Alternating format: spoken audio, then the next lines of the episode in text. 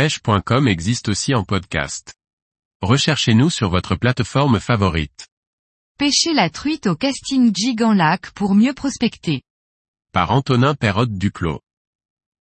Initialement conçu pour la pêche en mer, le casting jig est un leurre peu populaire en eau douce, mais pourtant très efficace. Son profil fin et son poids important nous permettent de le lancer très loin, où personne d'autre ne pêche et donc de mieux prospecter. Les différents types de casting jig sont dessinés de manière à fondre l'air facilement pour atteindre des zones lointaines. Il est donc prédestiné à être utilisé davantage en lac qu'en rivière, bien que certaines grandes rivières s'y prêtent également. Les lacs de barrage ou de montagne, dans lesquels on retrouve des populations de truites, sont souvent difficiles à pêcher avec des leurres classiques. La majorité des pêcheurs utilisent des ondulantes, dans le même but qu'un casting jig, lancer loin et pêcher profond.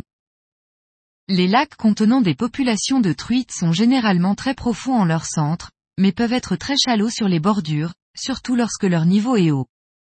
Le casting jig nous permet à la fois d'atteindre les cassures lointaines, ainsi que de garder facilement le leurre près du fond où se situent les truites.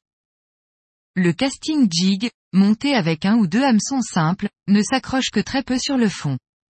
Il a tendance à vite remonter en surface lorsque l'on accélère notre récupération.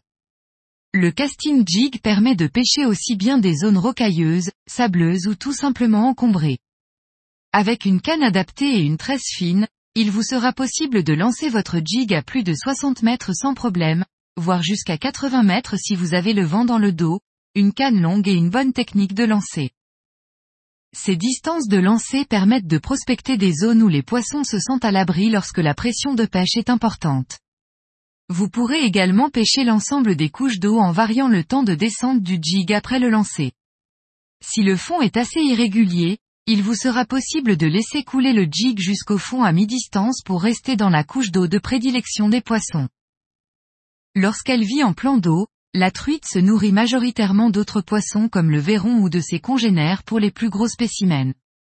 Contrairement à ce que l'on pourrait faire en mer, animer un jig en eau douce nécessite plus de subtilité. La truite réagit particulièrement bien au linéaire, lorsque le jig nage d'une manière similaire à une ondulante. Entrecoupé de pauses, pour laisser planer le jig pendant quelques secondes avant de recommencer à mouliner, le linéaire déclenche beaucoup de touches d'agressivité ou de territorialité. Il est également possible d'ajouter de très légers coups de sion pour que le jig se désaxe et imite un poisson blessé.